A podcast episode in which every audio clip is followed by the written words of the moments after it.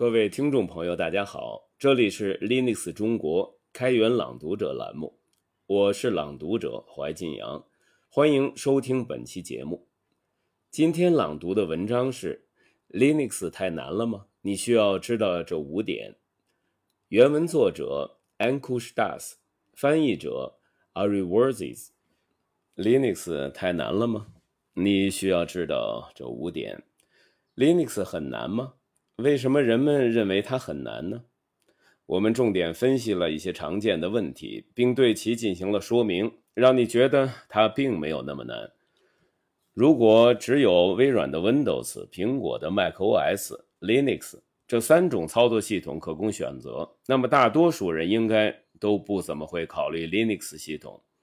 Linux 一般用在服务器上，但对普通用户、台式机和笔记本电脑来说，情况并非如此，更糟糕的是，很多人只是从别人那里听来的，都没有自己亲自尝试过，就觉得 Linux 太难了。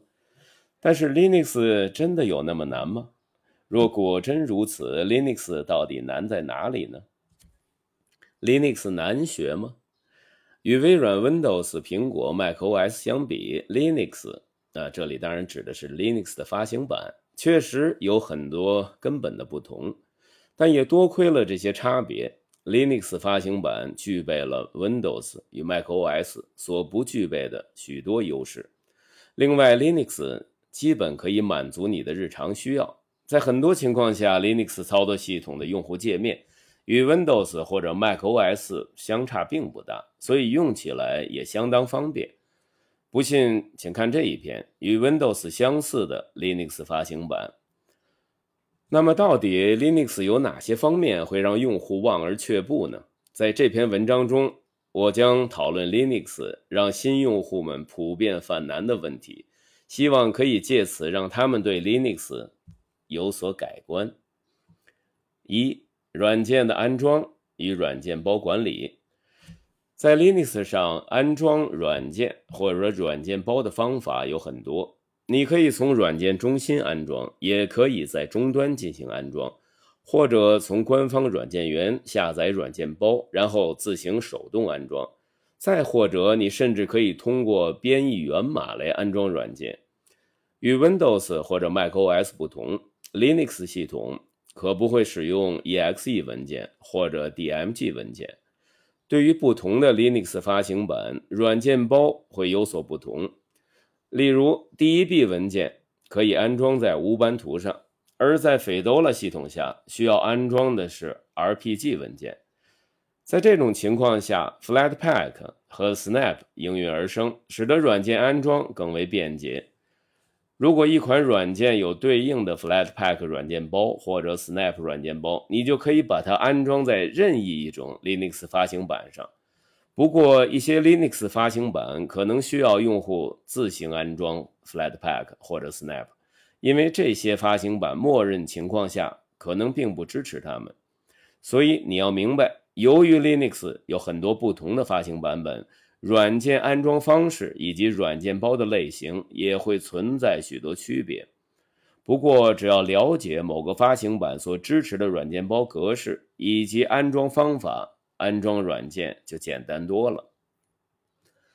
二、终端恐惧症，在 Windows 或 macOS 系统下，你可能不会经常打开命令行或者终端。可能也就是在故障排除的时候会需要使用到命令行，但是在 Linux 系统下，终端的使用频率却非常高。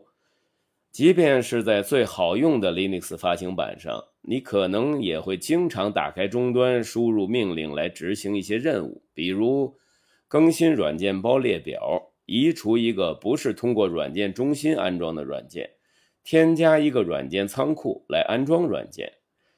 从技术层面讲，你不需要学习复杂的命令，但是知道一些如何卸载软件包或者安装 Flatpak 程序的命令会很方便。通常情况下，软件的官网上会列出安装命令或者说明。针对故障排除，有时也可以在社区论坛上找到需要输入的确切命令。所以说，你根本不需要去记什么，上网一搜，应有尽有。不过一些用户还是觉得这样会很麻烦，所以他干脆放弃了 Linux。最终，这些人只要碰到与 Linux 相关的东西，就避而远之，再也提不起兴趣了。三，安装显卡驱动。Mac 不支持第三方显卡，这就意味着它无法实现虚拟化啊，尤其是在 ARM 下，也无法用来玩游戏。所以，我们这里不谈 macOS，只来看一看和 Windows 的比较。Windows 和 Linux 一样。都支持游戏和虚拟化技术。如果你用它们不只是看看视频，那就需要安装显卡驱动来支持这些功能。在 Windows 上，你需要下载安装显卡的对应驱动。大多数情况下，首次安装的过程中并不会出现问题。不过，在 Linux 上，最新版本的显卡驱动不一定能够正常运行，尤其是英伟达显卡的驱动。呃，我想这个文章写的有一些早啊，那现在情况会有一些改观，所以这已经不是从官网下载安装驱动那么简单的问题了。如果你的 Linux 发行版带有驱动管理器功能，比如 Linux Mint 操作系统，那事情就简单了。如果没有的话，你可能需要下载一个包含适合自己系统的显卡驱动的 ISO 文件。总的来说，如果你使用了主流的 Linux 发行版，那么安装显卡驱动并不是一件难事。但是，如果你使用的不是主流的发行版，你可能需要在安装之前好好查一查。第四，软件支持，Windows 和 macOS 上的应用并不一定都有对应的 Linux 的版本。如果软件提供了跨平台支持，那就可能提供 Ubuntu。Fedora 以及 Arc 等 Linux 发行版的对应版本，否则就只能去找这些软件的替代品了。所以很多软件不支持 Linux 系统，就给用户带来了较差的使用体验。不过，我们列出了一份内容丰富的必备软件清单，相信能帮助你更好的使用 Linux 系统。呃，遗憾的是，一些用户没有意识到这一点，仍然不愿意去尝试替代软件。五、调整外围设备与部件。操作难度和软件支持并不是问题的全部，管理和调整电脑外围硬件设备也是一个重要方面。雷蛇、海盗船以及华硕等许多硬件公司没有为 Linux 提供相应的官方支持，因此，当用户意识到自己无法那么便捷地管理电脑的 RGB 灯条，风扇配置文件以及冷却设备的时候，他们自然也就不会考虑使用 Linux。不过你要知道，已经有许多工具可以帮助你应对这一问题，比如配置游戏鼠标、调整雷蛇外部设备、监控和控制冷却设备。这些工具可能并不是官方提供的，但是它们适用于很多外部设备与组件。因此，如果你是因为外部设备和部件没有官方支持而放弃使用 Linux，那么你可以尝试这些工具。好，让我们来总结一下。我觉得这些都是最为普遍的问题。这些问题导致了 Linux 劝退了新手，让 Linux 也摊上了最难使用的操作系统的名号。要记住，尝试一款陌生的操作系统，总是伴随着新的挑战。需要一定的时间来适应。Linux 作为一款桌面操作系统，相较于以前，操作难度降低不小。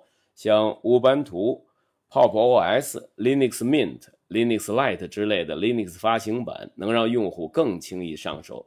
即便 Linux 有了那么多的改善与提升，还是有很多用户不愿意使用它。所以，我们想让你了解 Linux，并没有你想象的那么难用。如果你的朋友还在纠结上述原因而不肯尝试 Linux，我推荐你把这篇文章分享给他，帮助他进一步了解并使用 Linux。